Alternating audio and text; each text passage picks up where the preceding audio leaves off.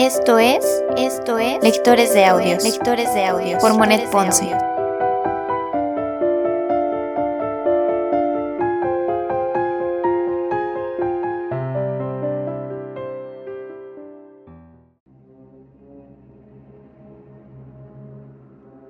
Segunda temporada. Segunda temporada. Frankenstein.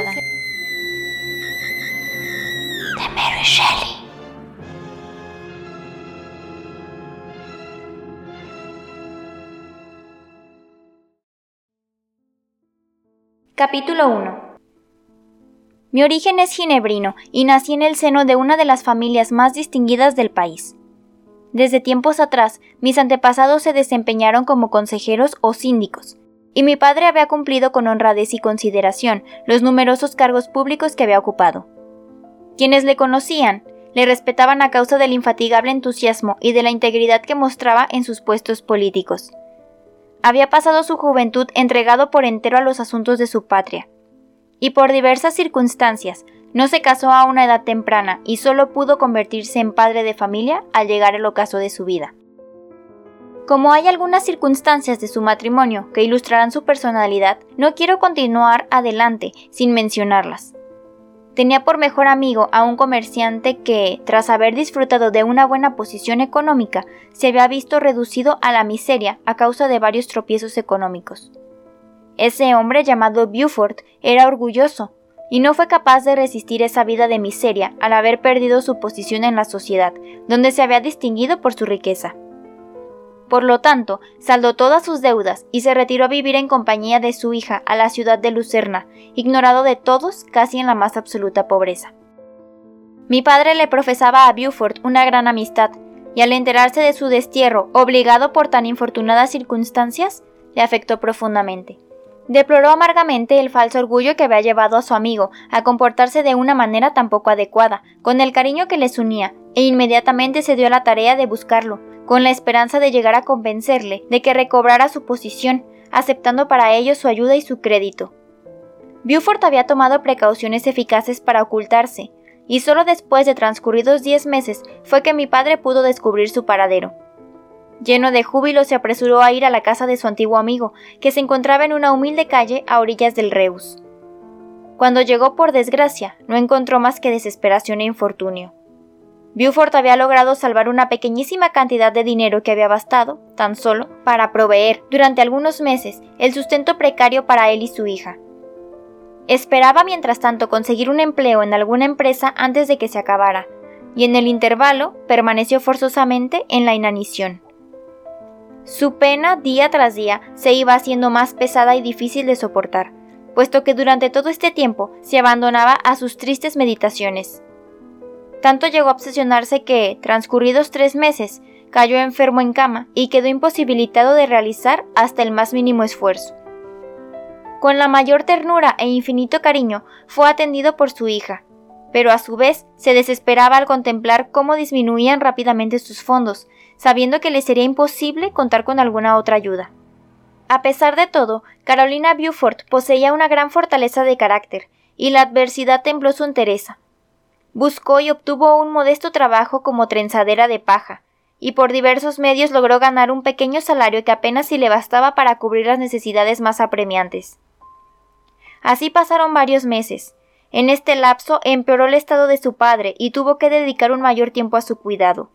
Sus ingresos disminuyeron, y a los diez meses de su partida, Buford murió en sus brazos, dejándola huérfana y en la mayor miseria. Esta última desgracia la asumió en la desesperación, mi padre la encontró, llorando amargamente sobre el ataúd. La pobre muchacha lo vio como un espíritu protector y se puso por completo en sus manos. Después del sepelio, mi padre la llevó a Ginebra y la puso al cuidado de una familia amiga suya. Transcurridos dos años la convirtió en su esposa. Había una gran diferencia de edad entre mis padres. Sin embargo, esta circunstancia parecía unirles con mayor intimidad en su mutuo y profundo amor. Tal vez antes él había sufrido al comprobar la indignidad de alguna mujer, y esto le predispuso para concederle un mayor valor a las virtudes de mi madre. Su cariño por ella se basaba en una adoración poco comunes a su edad, pues sus sentimientos se fincaban en la admiración que le inspiraban las cualidades de su esposa, y en el deseo de hacerle olvidar, en lo posible, las penas que había sufrido. La trataba con exquisita delicadeza y velaba para que todo estuviera dispuesto de manera que quedaran satisfechos hasta sus más íntimos deseos. Se afanaba en protegerla del mismo modo que el jardinero protege de las nevadas a una planta exótica, y procuraba colmarla de cuanto pudiera complacer su naturaleza dulce y amable. Su salud y también la tranquilidad espiritual de que había hecho gala en otro tiempo se fueron quebrantando por todas las terribles desgracias que había soportado. En los dos años transcurridos antes de su matrimonio, mi padre había ido renunciando poco a poco a todos sus cargos públicos, y tras la boda, la pareja buscó el agradable clima de Italia y el cambio de paisaje y ambiente que les proporcionaría el viaje por ese maravilloso país. Mi padre estaba convencido de que, con ello, su joven esposa recobraría la vitalidad perdida. Visitaron después Alemania y Francia. Yo, el mayor de sus hijos, nací en Nápoles, y ya desde pequeño solía acompañarles en sus excursiones. Por varios años fui su único hijo, y a pesar del cariño que mis padres se profesaban, parecían extraer de una inagotable mina de amor las muestras de afecto y cariño que me prodigaban. Las dulces caricias de mi madre y la sonrisa feliz de mi padre cuando me miraba son mis primeros recuerdos.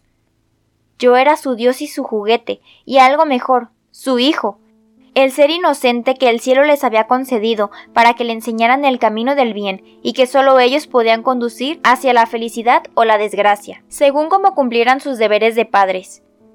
Con esta conciencia de lo que debían al ser que había dado la vida y también al caudal de ternura que poseían, no es difícil imaginar que en todos los momentos de mi infancia recibí de ellos continuas lecciones de paciencia, de caridad y de sujeción. Me educaron con tal dulzura que solo tengo recuerdos felices de aquel periodo de mi vida. Por largo tiempo tan solo fui su único cuidado. Mi madre deseaba con ardor una hija y yo seguía siendo su único vástago. Cuando iba a cumplir los cinco años, en un paseo que hacíamos al otro lado de la frontera de Italia, pasamos una semana a orillas del lago Como. Debido a su buen corazón, mis padres acostumbraban visitar hogares desvalidos. Esto era para mi madre algo más que un deber, era una necesidad, una pasión, recordando lo que había sufrido, y la forma en que había sido auxiliada, se creía obligada a su vez de ser el ángel custodio de los afligidos. En el curso de uno de sus paseos llamó su atención una pobre casucha escondida entre los recodos de un valle, a causa de un grupillo de criaturas que jugaban ante ella.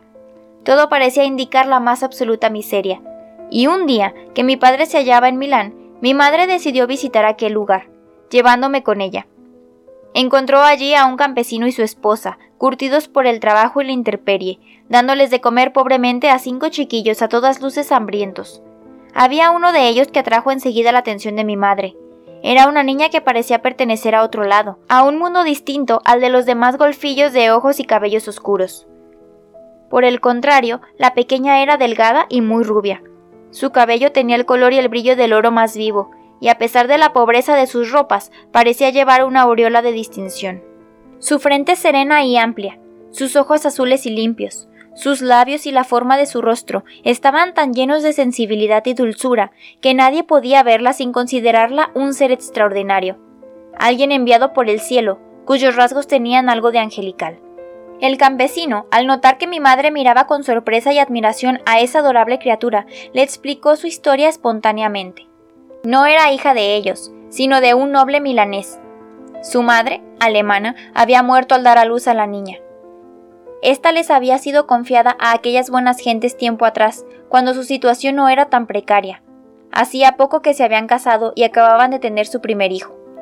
El padre de la niña era uno de aquellos italianos criados en el culto a la antigua gloria de Italia.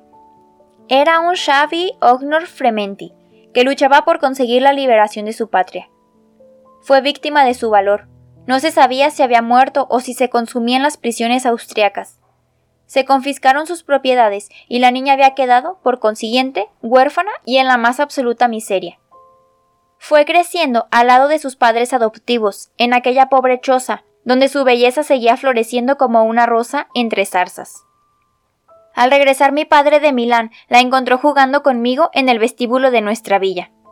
La visión inesperada de aquella criatura más rubia que un querubín, cuya forma y movimientos eran más gráciles y hermosos que la gamuza de las colinas, le fue pronto explicada. y ya con el consentimiento de mi padre, mi madre convenció a los campesinos para que le confiaran el cuidado de la niña. Los pobres amaban profundamente a la dulce huerfanita y sentían su presencia como una bendición, pero consideraron que cometerían una injusticia con ella si la mantenían en la miseria y la necesidad ahora que la providencia le deparaba una protección mucho más poderosa. Consultaron al cura de la aldea y el resultado fue que Elizabeth Lavenza vino a vivir con nosotros. Fue más que una hermana, fue la dulce compañía de mis juegos y mis estudios. Todo el mundo quería a Elizabeth y este cariño era para mí, que pude compartirlo, motivo de orgullo y alegría. La noche antes del día en que la trajeron a casa, mi madre me había dicho como bromeando. Tengo un lindo regalo para mi pequeño Víctor. Mañana se lo daré. Y cuando la mañana siguiente me presentó a Elizabeth como el regalo prometido, yo, con seriedad infantil, interpreté sus palabras al pie de la letra y consideré a Elizabeth como mía. Mía para protegerla, quererla y cuidarla. Todas las alabanzas que le dirigían las recibía como si fueran hechas a algo que me perteneciera. Nos llamábamos familiarmente primos. No hay palabras que puedan expresar lo que sentía por ella. Era más que una hermana para mí, y estaba destinada a ser solamente mía hasta la muerte.